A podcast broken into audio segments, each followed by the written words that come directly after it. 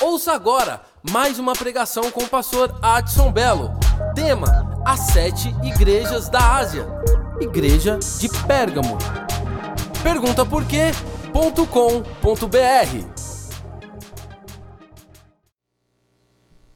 E também ao trono. É. Voltando. São três inimigos: Esculápio, imperador de Roma, e o grande trono que representa o grande templo do Deus Zeus. É nesse contexto que Paulo está falando. É nessa preparação que Paulo está dizendo. Há um problema na cidade de Pérgamo, há uma situação que precisa ser resolvida. Eu termino para a gente ir embora já. Não toque pelo menos em três assim. Se liga, irmão, se liga, se liga no trono, se liga lá na palavra. Se liga. É.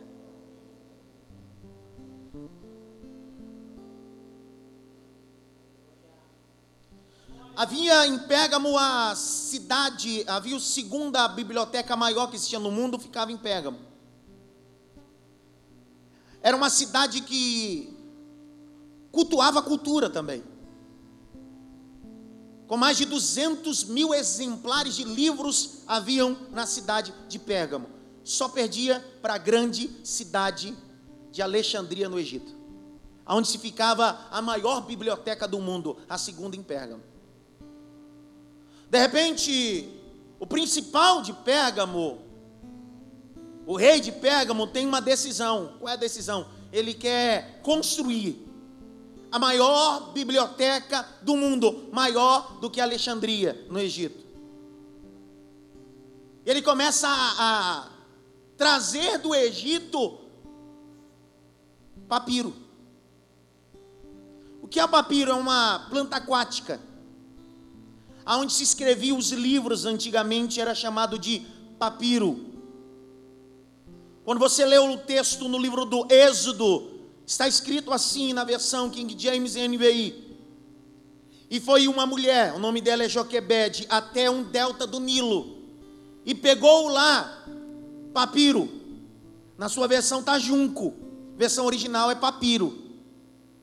E é proposital que ela pega o menino que acaba de dar a luz, que está ameaçado a morrer, e ela faz um cesto de papiro. Porque para alguns parece ser morte, mas para ela é história, representa a história dela. O grande problema é que o papiro se escreve se você não conservar a durabilidade, não é grande.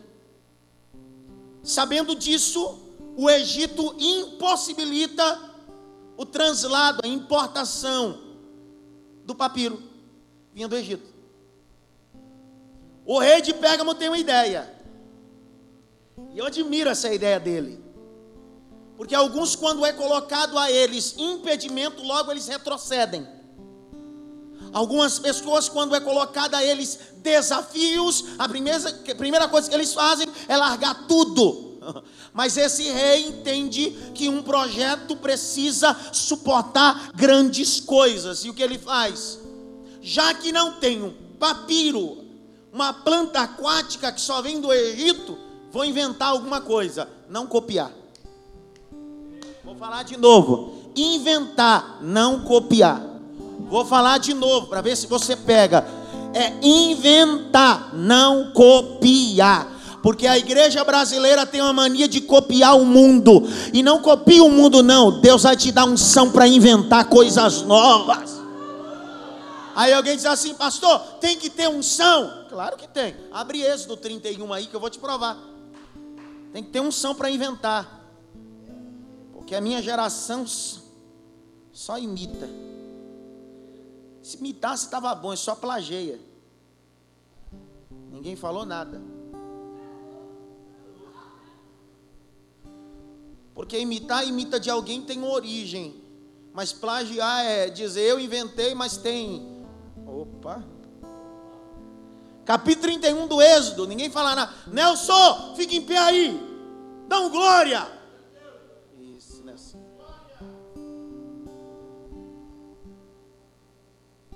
E depois falou o Senhor a Moisés, dizendo: Eis que tem um chamado por nome a Bezalael, filho de Uri, filho de Ur, da tribo de Judá, e o enchi do Espírito de Deus, e de sabedoria, de entendimento e de ciência, de todo o artifício. Agora, se eu ler o verso 4, você não der glória a Deus, eu vou embora a pé de raiva. Para inventar invenções. Para inventar invenções. Você entende porque muita gente copia? Porque não tem unção de Deus. Porque quem tem unção de Deus não copia, inventa algo novo debaixo da palavra de Deus. E eu termino. Que, que esse rei faz? Enquanto o papel que é escrito é um papiro importado do Egito, onde os egípcios de Alexandria boicotam o transporte, o que fazer? O rei tem uma ideia. Vamos criar algo mais durável. Vamos criar algo para durar mais. E de repente eles sacrificam cabras, arrancam o couro da cabra, alisam o couro da cabra e escreve no couro da cabra. E naquele dia se inventa uma das coisas mais importantes que pendurou até o 15 século com a invenção do papel, a primeira impressão na Alemanha. Até o quinto século, 15 século, foi usado o que chamou o nome de pergaminhos, fazendo alusão a Pérgamo feito de couro de animal. A diferença, só para você ter uma ideia, enquanto o papiro durava 30 anos, o pergaminho durava 150 anos. Ninguém entendeu nada. Quando colocarem limites, quando tentarem parar o projeto que Deus colocou na sua vida, não retroceda. Eu estou liberando uma palavra, só cinco estão pegando isso quando colocar um limite, uma barreira em algo que Deus construiu para você, transpasse isso, porque o que Deus vai te dar será para muito tempo. Levante a mão assim, bata pelo menos em três mãos, diga bem assim: invenções.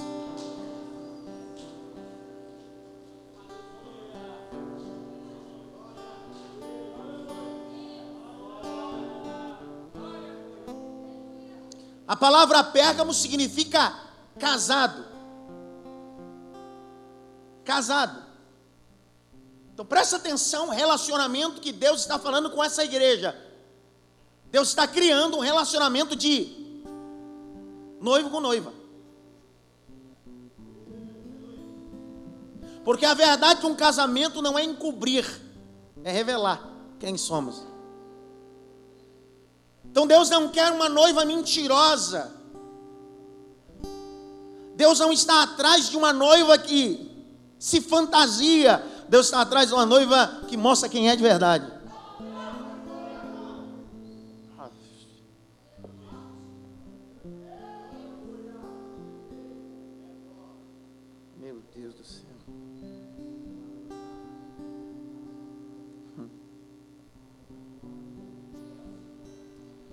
Essa igreja, Samuel, passa por uma grande perseguição. Quero que você pegue a caneta e eu vou te dar uma cerejinha. Que até agora não dei nada, né? Pega a caneta, deixa a Bíblia aberta, eu vou te. É, você consiga acompanhar, me acompanhar em algumas revelações que Deus dá nessas sete igrejas. Uma coisa que Deus deixa bem clara às sete igrejas. Pergunte o quê? Ele sabe as suas obras. Não importa que tipo de crente você seja, que tipo de igreja você faça parte, ele sabe quem é você. Veja só, capítulo 2, verso 2: a igreja de Éfeso, eu sei as tuas obras. Capítulo 2, verso 9: a igreja de Esmina, eu sei as tuas obras. Capítulo 2, verso de número 13: eu sei as tuas obras. Capítulo 2, verso de número 19: eu sei as tuas obras capítulo de número 3, verso de número 1, finalzinho. Eu sei as tuas obras. Capítulo 3, verso de número 8. Eu sei as tuas obras. Capítulo de número 3, verso 15, a última igreja, ele está dizendo: Eu sei as tuas obras, eu sei quem você é. Então não há nada oculto que não seja revelado, porque Deus sabe quem é meu coração, Deus me conhece. Você pode ser de um anel, pode ser de uma igreja pentecostal, você pode ser de uma tradicional, você pode ser a do remanto do Cóvias. Ele está dizendo: Eu sei quem é você, eu sei quem é você, eu sei quem é você.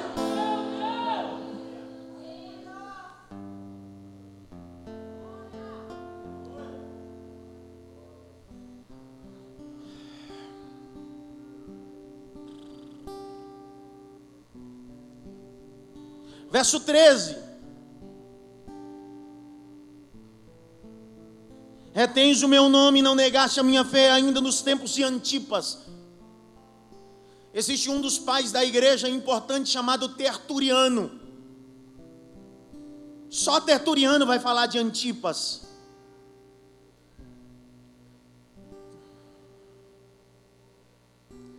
Tertuliano vai falar de Antipas como foi a sua morte. Não foi do coração, não. Ele morreu de velho.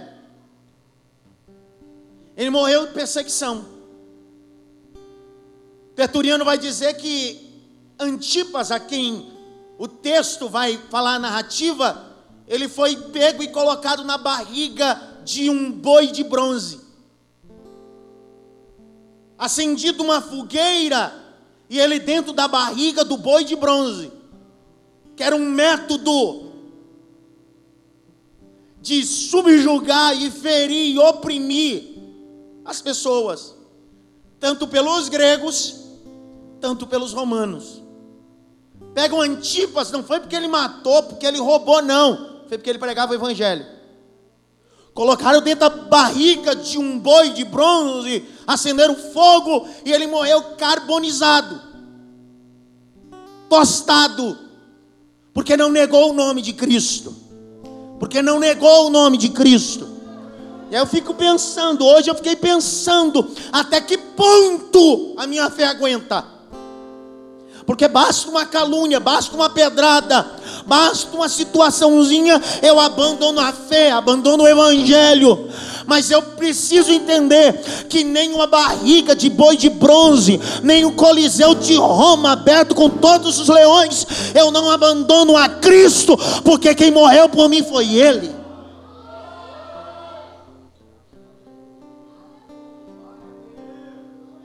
Eu preciso entender o que é evangelho, que a gente não sabe. Tem gente que acha que evangelho é vir no culto fazer suas apresentações medíocres, e acha que isso é evangelho. Cantar os seus louvores sem pé e sem cabeça, suas mensagens decoreba, acha que isso é evangelho. Evangelho está acima dessa papagalhada, desta palhaçada que você acha que isso não é evangelho. Evangelho é morrer pela causa, Evangelho é se doar pela causa. Isso é Evangelho. Sabe o que diz em Atos capítulo 1, verso 8? Mas ser-me-eis minhas testemunhas. A palavra testemunha ali, queridão, não está ligado com a área jurídica de alguém que senta em uma cadeira e diz assim: Eu juro, testemunha lá é martírio. Está preparado para morrer pelo Evangelho? Porque basta pisar no teu calo, você já não gosta? Imagina morrer pela causa. Deus não te prometeu palco, Deus não te prometeu aplauso, Ele te prometeu morte. Dá um toque pelo menos em três assim, está preparado para morrer pela causa?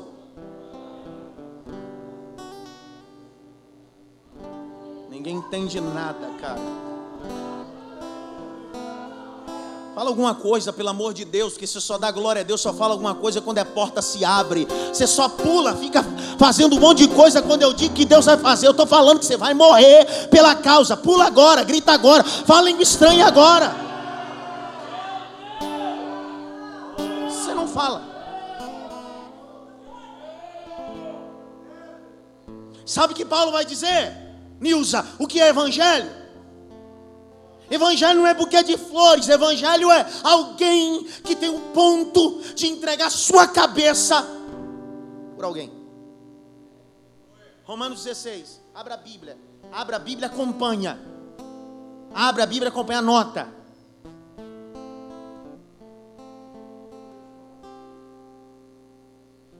Porque João vai dizer no capítulo 3 da primeira epístola, verso 16: Assim como Cristo deu a vida por mim, eu devo dar a vida pelo meu irmão. Está preparado a dar a cabeça pela obra, pelo Evangelho?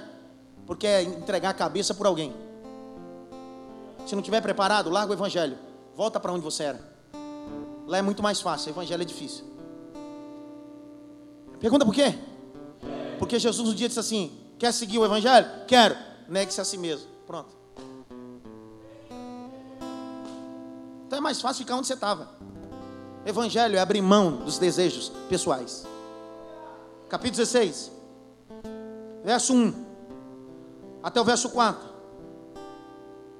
Alguém fica em pé e lê para mim. Um sonoplasta aqui, ó, pega o microfone e me ajuda aqui. Vamos lá. Na visão da águia.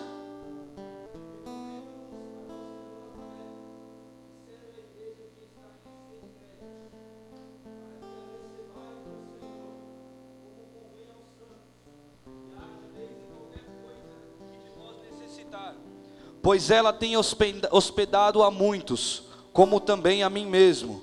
Saudai a Priscila e a Áquila, meus cooperadores em Cristo Jesus. Eles, pela minha vida, expuseram suas cabeças. O quê? Expuseram suas cabeças. É o quê?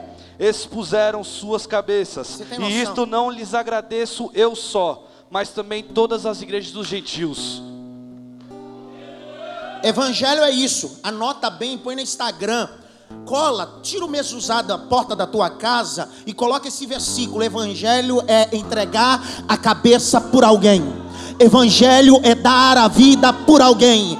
Se você não der a cabeça por alguém, o evangelho não entrou dentro de você ainda.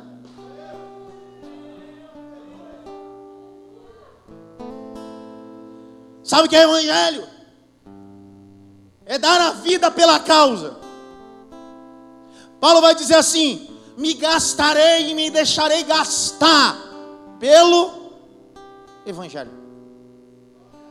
Três malucos na Babilônia, na Mesopotâmia antiga: Misael, Ananias e Azarias, Sadraque, Mesaque e Abidinego. Capítulo 3 é construído uma estátua de 30 metros, de 3 por largura e dizem, vai tocar o pífaro e tem que se prostrar. Eles dizem, pode tocar o que for, pode tocar a música que for. Pode tocar a música que for, eu não me prostro. vou falar de novo.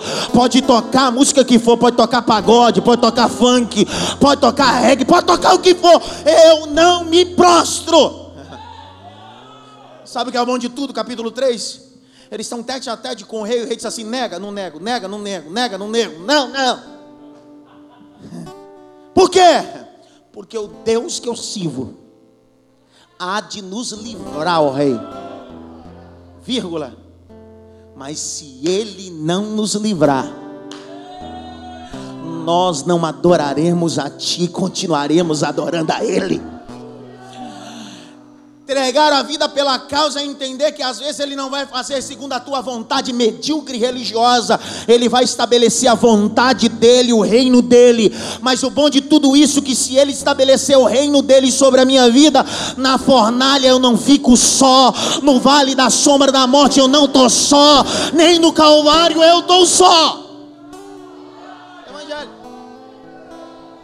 Dá um toque pelo menos em três, diga para ele assim tem coragem de entregar a cabeça pela causa?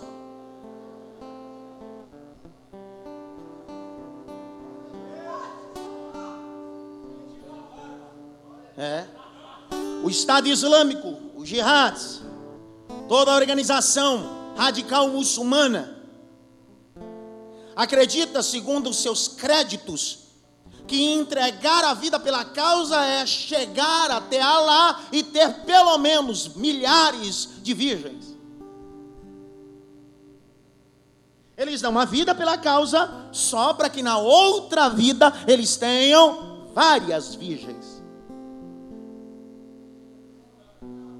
Jesus veio, irmão Wagner. Ele disse assim: quando vocês morrerem, lá não vai ter virgem para você, não. Mas ele ofereceu algo melhor. Ele disse: haverá uma mesa, um banquete, eu estaria sentado, não haverá choro, não haverá mais mágoa, não haverá mais tristeza. Sabe o que eu fico pensando às vezes? É que algumas pessoas transitam dentro do Evangelho e não sabem o que é Evangelho. Por isso que a igreja brasileira está do jeito que está, porque algumas pessoas só estão frequentando a religião, mas não sabem quem é a religião. Por isso que o evangelho vive a maior depravação de palhaçada. Hoje eu vim com força, cara. Se você não gostar desse culto, você vem em outro culto eu prego de novo, só de raiva. A mesma mensagem.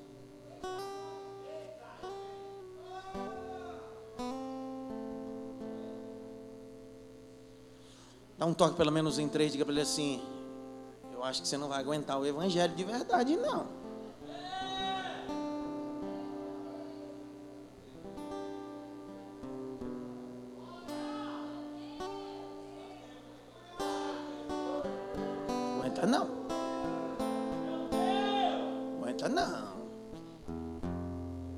Pergunta por quê? Eu tenho um livro, Casa de Mica. Cara, eu, a, minha vontade, já foram vendidos mil. Minha vontade é que esse livro chegue a pelo menos a um milhão de exemplares. E não é por finalidade de compra, de ganho. É porque esse livro eu trato de Juízes capítulo 17. Um jovem levita que sai da sua vocação e vai até as montanhas de Efraim à procura de comodidade. Você está entendendo o que a minha geração quer? A minha geração não quer confronto, não quer ministração, não quer mentoria. A minha geração quer palmas no pecado, palmas na palhaçada.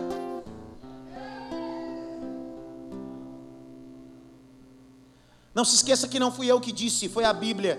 Aquele que é conivente à palhaçada se torna um palhaço junto. Pastor, está escrito assim? Quase assim. Mas vamos ler, né? De repente você. Segunda Epístola de João. Ninguém fala nada comigo, nem um aleluia, nem uma língua estranha. Ninguém fica em pé agora. É! Interessante, né, cara?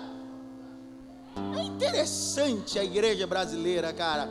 Nessa hora ninguém. É! Uh!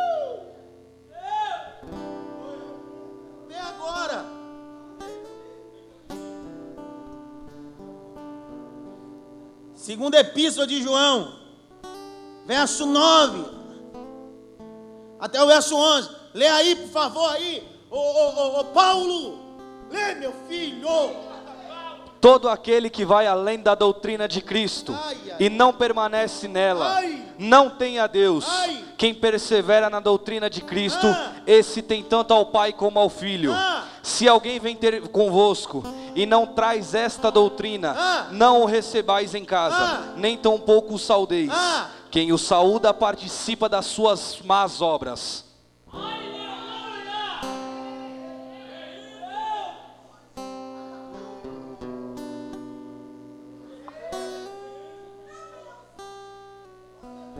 Sei que tem gente que gosta de andar com porco, porque tem caráter de porco. Eu não estou inventando, não está escrito. Foi Jesus que disse: Não lançai pérolas a. Mas aí está dizendo que pérola é a palavra e porco é pessoa. Mas aí está dizendo: o problema é que a pessoa é pessoa, mas o caráter é de porco. E não adianta dar coisa de valor para quem tem caráter de porco. O que ele gosta mesmo é de chiqueiro.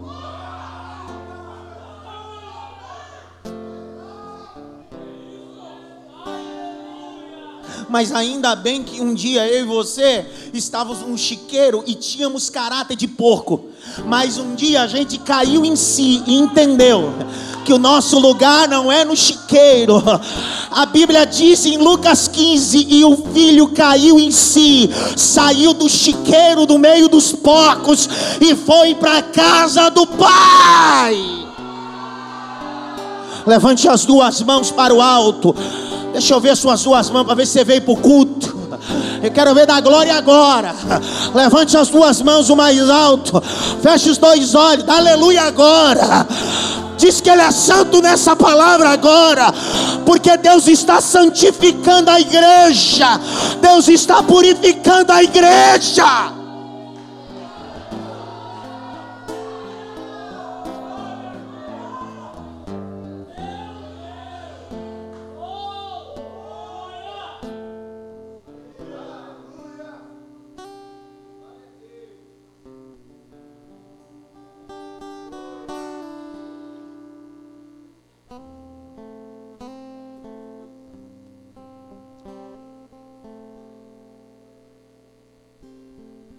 Verso 14.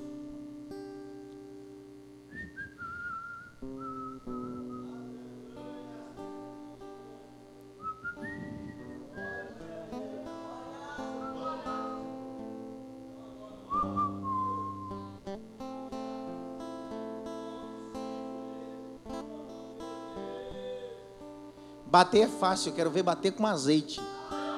Porque com azeite mostra onde está o cajado do pastor, não está na terra, está no céu. Essa é a diferença. Capítulo 2, verso 14. Mais uma pouca coisa tenho contra ti. Que tem lá os que seguem a...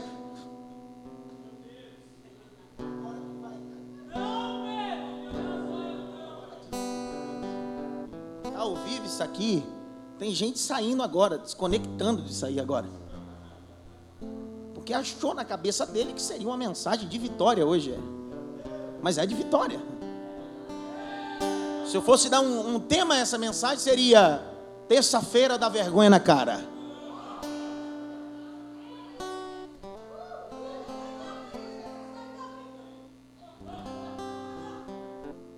Ah, pastor, eu não gosto do sermão que o senhor está pregando.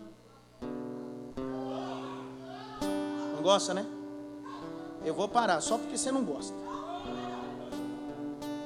Eu não vou pregar mais. É, porque você, você não gosta. É. Eu não vou pregar porque o sermão é duro.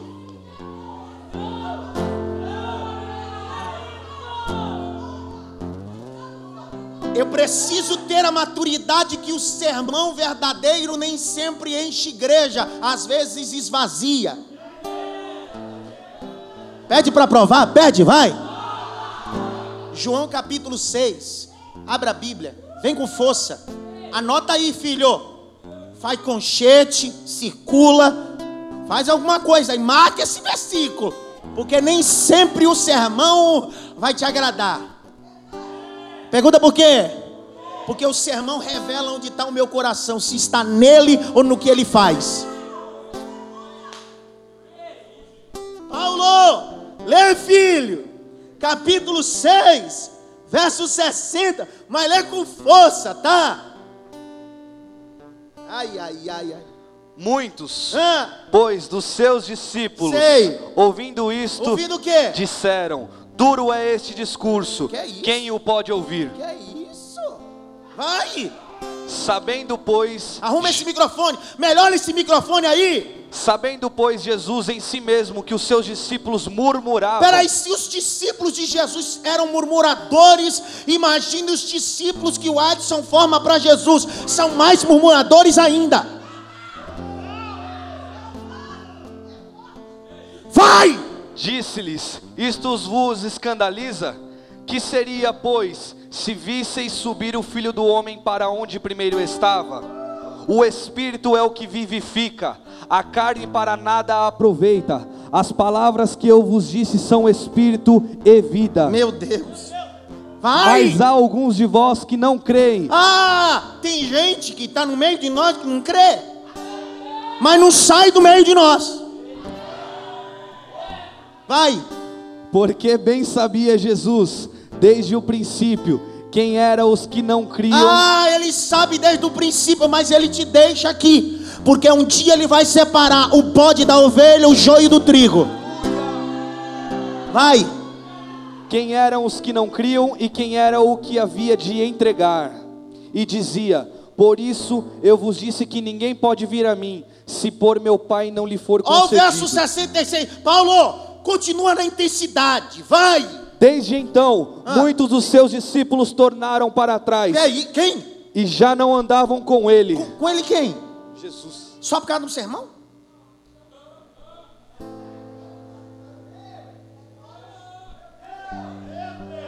Se Jesus fosse pastor de uma igreja hoje, irmão Wagner, quando alguns adeptos e membros da igreja começassem a sair, logo alguém colocaria em cash. Está acontecendo alguma coisa. Mas o problema é que não está acontecendo nada com Jesus, é que o sermão é duro. E sermão duro tem gente que não gosta de ouvir.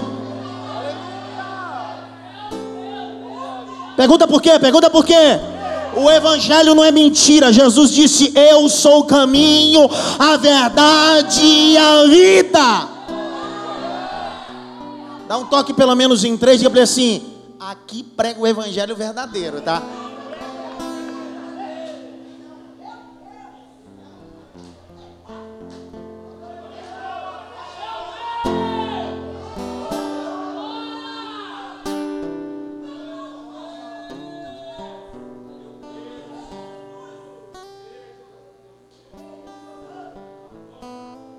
Eu, fa- eu tô falando tudo na Bíblia, tá? Tô tudo, eu falo e tô mostrando aqui, aqui ó, tá escrito. Não, não eu que inventei não.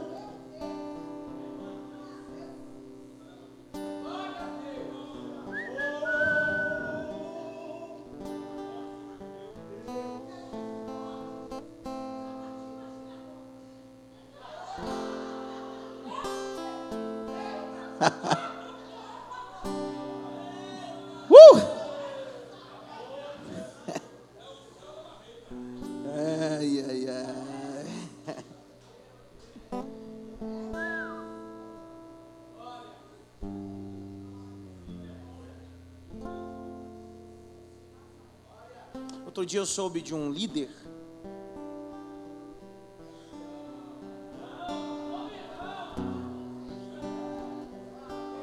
Aí estavam fazendo um congresso e ele in- indicou para pregar no congresso. Aí o outro líder disse bem assim: Cara, ele prega demais, mas não- ele não faz o perfil da igreja.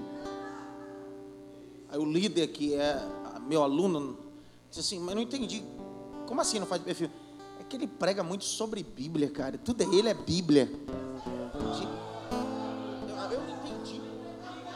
Eu não entendi. Eu- não entendi o que ele quis dizer até hoje. Ele quer que eu fale de quem? Ele quer que conte uma ilustração. É como um amigo do.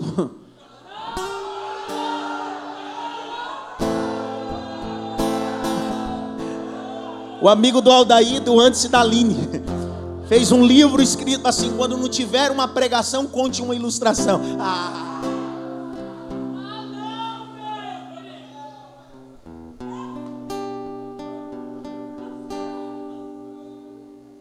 Pastor, está gravando. E daí que está gravando? Eu estou falando a verdade. Era ruim se eu estivesse pregando mentira. Estou pregando a verdade.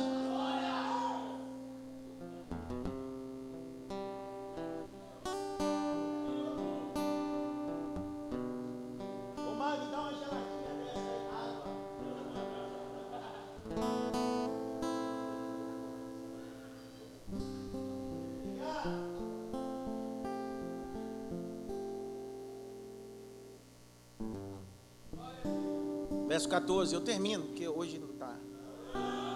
Nove e meia, irmão, é hora de ir embora. Tem gente, a pastora Sandra, o irmão Edson, mora lá no Jaraguá. O Danilo e a Marília moram no Jaraguá 3. Cara, era é no quilômetro, sei lá. Hã? É, os índios acampam lá. Entende? Vou terminar. verso 14. Mas uma coisa eu tenho contra vós, vocês ficam com doutrina de Balaão. Vocês ficam, de vez em guardar a palavra, vocês ficam com palhaçada. Ensinando a Balaque a lançar trompeto, é, tropeço diante do filhos de Israel. E aí eu vou falar, porque Balaque contratou Balaão.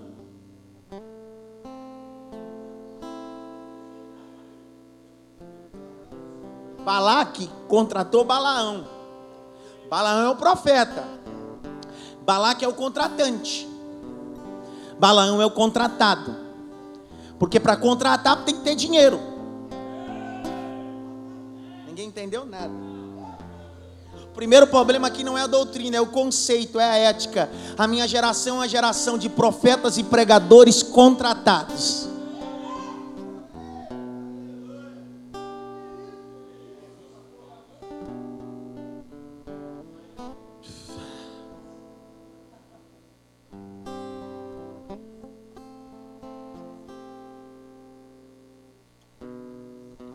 Pastor, o senhor tem alguma coisa contra alguém que recebe oferta ou, ou... Não, sou nada contra. É a Bíblia que diz em 1 Coríntios 9, 14: aquele que prega o Evangelho, viva do Evangelho. É o texto que vai dizer. É a Bíblia que vai dizer em Timóteo que o obreiro é digno de honorário dobrado. Não. Agora, cuidado para não comercializar aquilo que não dá para comercializar. Porque você é profeta e profeta não é contratado por pessoas, ele foi comprado por Jesus Cristo. Eu diariamente recebo telefonemas de gente para me convidar a pregar. E 30 do 4 vão fazer 14 anos agora. 30, 30 do 4 de 2000 eu me batizei. 30 do 4 de 2002 eu fui para minha primeira viagem missionária. Então significa que vai fazer 14 anos ministério.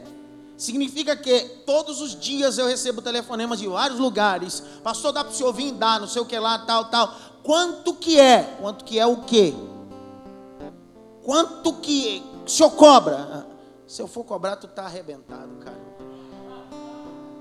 Então é de graça? Também não, porque de graça eu recebi duas coisas na vida: a vida e a salvação. O resto eu tenho que comprar.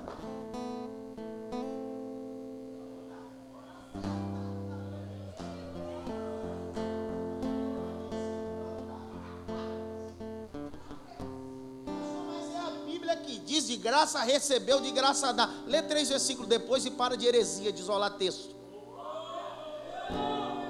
É só ler lá. Não, lê lá.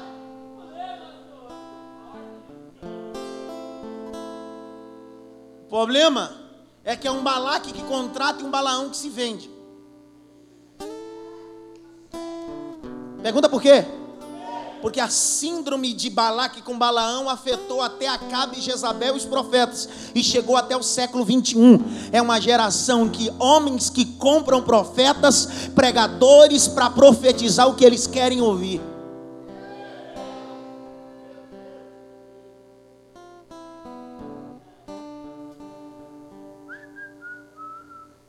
Mas a grande estratégia de Balaque com Balaão, sabe qual foi? Pergunte qual.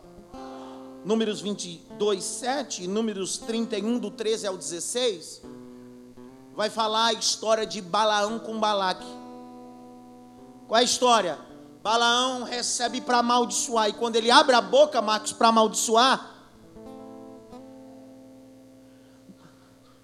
a língua. Pastor, não entendi nada. Você entendeu? Vou falar devagar para você entender. Ele é pago para amaldiçoar, porque tem gente que deixou de ser profeta e virou catimbozeiro. Mas quando ele vai abrir a boca para amaldiçoar Deus, na língua dele.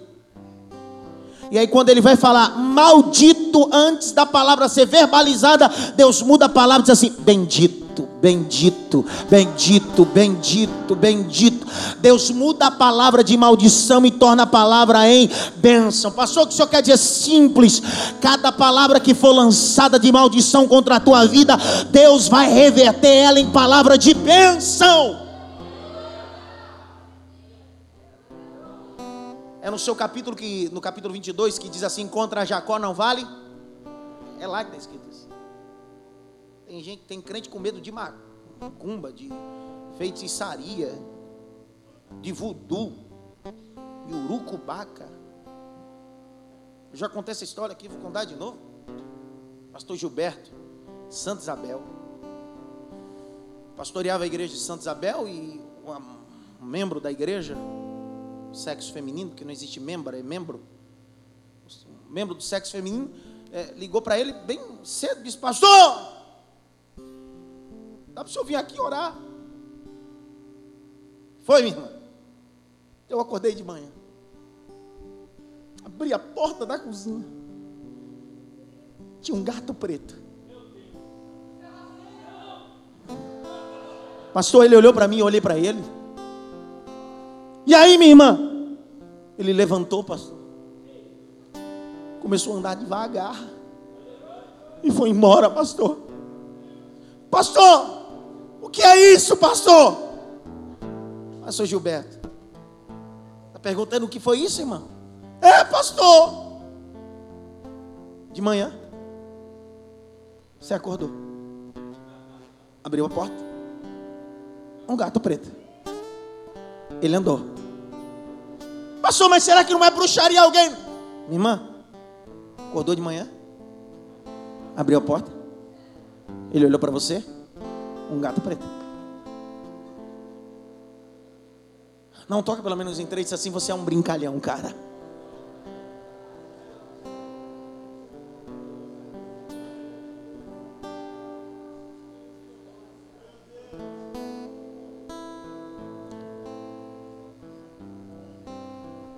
Passou aqui, colocaram um pouco de sal na minha porta, colocaram. É... E daí? E daí? O problema é que fica da porta para fora, porque o que está dentro da tua casa se chama o Cordeiro de Deus, o Cordeiro de Deus, o Cordeiro de Deus. Contra Jacó não vale encantamento. Levante a mão direita assim, bem alto. Bate pelo menos em três mãos, assim, contra Jacó não vale encantamento.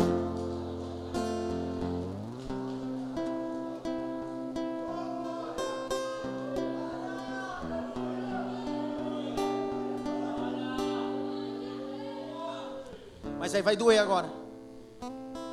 Pode ir?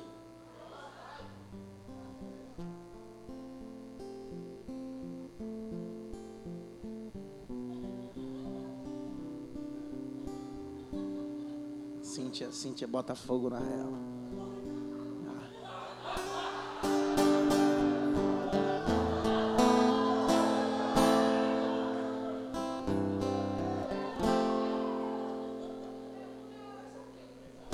Não, não pergunta não. Presta atenção. Quando o diabo não consegue amaldiçoar, ele se infiltra dentro da, da instituição. Eu vou falar devagar. Capítulo 22, 7, ele não consegue amaldiçoar. Capítulo 31, do 13 a 16, ele dá um conselho. Já que eu não consigo amaldiçoar, Balaque, infiltra midianitas no meio do povo porque farão os filhos de Israel se prostituírem, se prostrarem a ídolos e comer comidas sacrificadas. Vou falar devagar. Quando ele não consegue afetar de fora para dentro, ele entra. E quando ele entra, ele começa com doutrinas que são contrárias à Bíblia, Jennifer. Ele começa com um ensinamento chamado o um ensinamento não tem nada tem nada a ver, pastor. Não tem nada a ver, pastor. Se eu tenho nada a ver, vai parar, você sabe aonde, né? Nem fala nada comigo. Verso 14. Mas umas poucas coisas tenho contra, porque tens lá os que seguem a doutrina de Balão, ao qual ensinava Balaque a lançar tropeço diante dos filhos de Israel, para que comessem dos sacrifícios da idolatria e se prostituíssem, Edgar. Edgar, eu sou de uma época na igreja, quando tinha uma fornicação na igreja, era de 5 em 5 anos, de 2 em 2 anos, era algo absurdo, numa mocidade com 70 jovens. Hoje a maioria dos jovens vive em fornicação, cantando, tocando, pregando e fazendo. Hoje a minha geração está acostumada com o evangelho prostituído, porque o indivíduo está na igreja e ele diz que é pregador, pastor, semideus, mas tem um amante, vive uma prostituição. E aí a gente tem um conceito, irmã Jô, não tem nada a. Não tem nada a ver beber, não tem nada a ver fumar. Pastor, na realidade não tem nada a ver. Como John Stott, um dos maiores teólogos ingleses, morreu em 2011, em 2005, reconhecido pela revista Times, um dos 100 homens mais influentes do mundo. Ele diz uma frase: Se o evangelho não mudar você radicalmente, significa que você nunca conheceu o evangelho.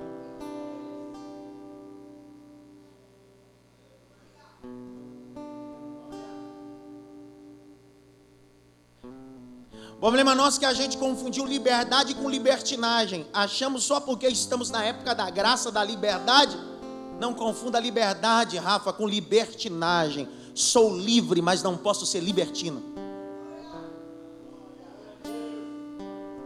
Agora a modinha dos crentes, Elaine, é: Pastor, eu pode beber cerveja sem álcool?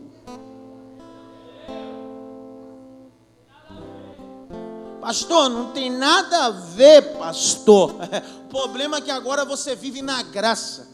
E a graça não é a ação, é a intenção. Ninguém falou nada comigo. Na lei era só se, se deitasse com a mulher do teu próximo era adultério. Na graça, só de desejar já pecou. É só trocar o objeto. Trocar a mulher pela cerveja.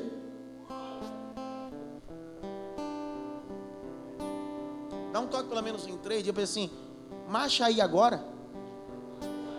Dá um aviãozinho. Pula agora. É.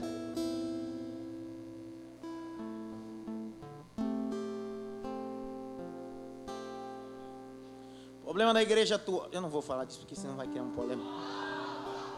A igreja atual pegou o que é mundando e colocou dentro da igreja.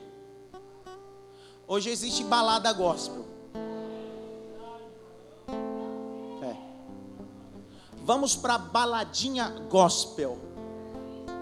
Existe.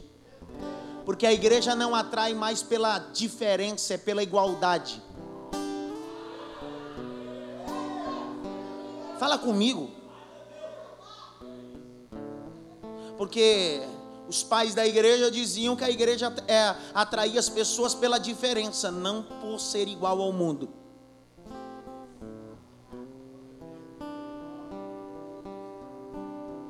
Você quer ir numa orgia? Orgia? Quer participar de uma orgia? Não sei se nem a orgia é a palavra certa. Quer participar de algo mundano? Vai no aniversário dos crentes ou no casamento dos crentes. Lá você vai ver quem eles são de verdade.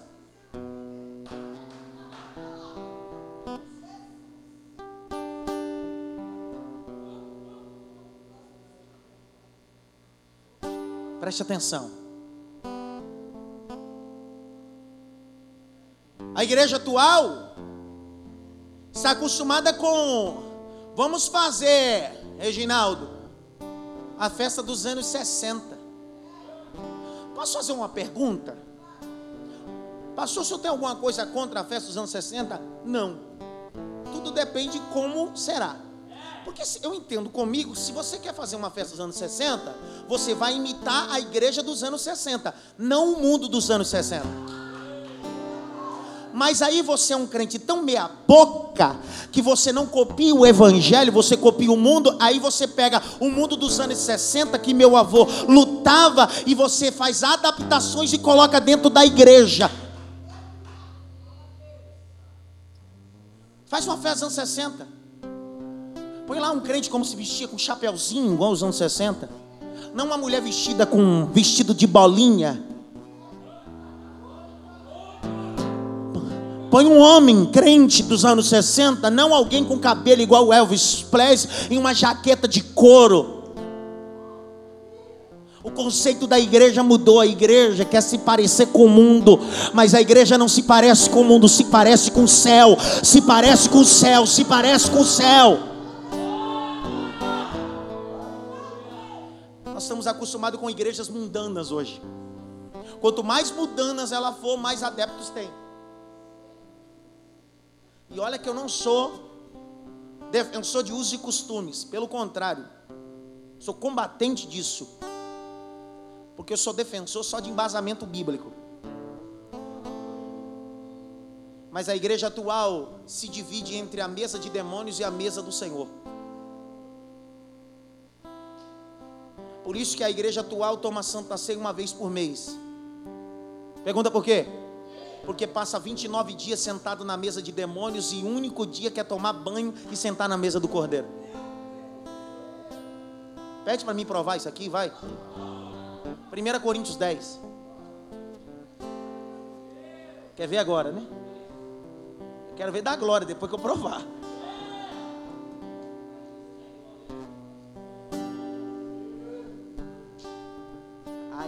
Ai, ai, ai, Jesus. Ninguém fala nada comigo. Capítulo 10, verso 14 a 21. Obrigado, Afonso. 10, 14 a 21. Lê para mim, Paulo. Portanto, meus amados, fugi da idolatria. Falo como a entendidos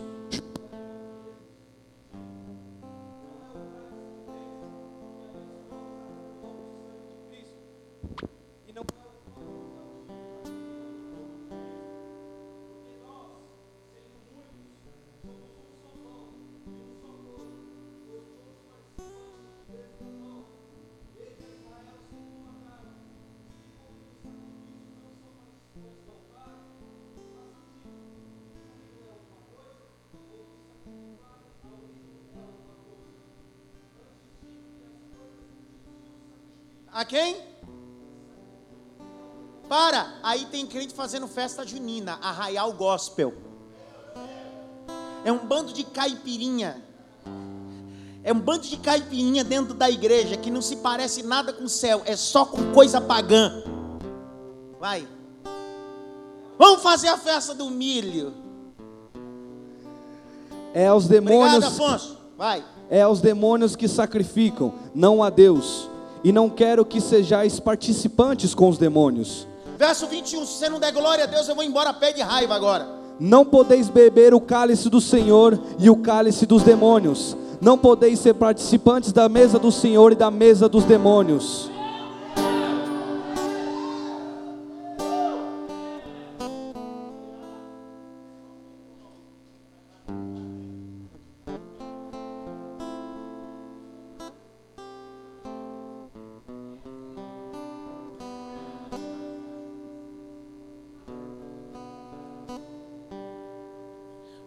Fui pregar num congresso em uma igreja. Quem foi comigo? Não, não, não, vou falar o endereço não. Quase falei o endereço. Não sei se eu fui sozinho. Cheguei na igreja para pregar no culto de jovens. Tem coisa que só acontece comigo, Thaisa. Tem, tem, às vezes nem eu acredito que está acontecendo comigo. Sentado no púlpito uma moça, uma camiseta, escrito Correio Elegante. Aí uma cabeça assim, cara. Ah, deve ter. Ela deve ter essa camiseta. Mas eu fui vendo na camiseta e ela estava com uma cesta cheia de coraçãozinho. Aí eu olhei para um lado, eu disse, cara, eu estou numa igreja ou numa quermesse? Aí o líder, antes de eu pregar, disse: Galera, não se estreia não, para dar uma descontraída, porque a igreja é lugar de arranjar namorada também. Aí tudo bem. Aí ele disse assim: Então, enquanto o louvor vai tocando, nós vamos celebrando. Se você quiser mandar um correio elegante para alguma irmã aqui na igreja, você manda.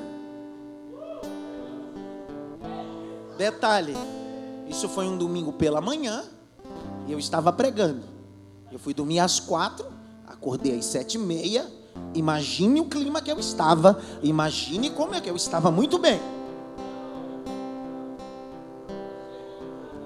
Cheio de amor para dar. Aí eu abri o livro e leio um bilhete para eles.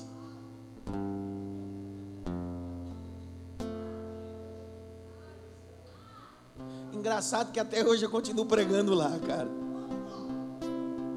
Que tem lugar que gosta de ouvir a verdade, mas tem lugar que gosta de mentira.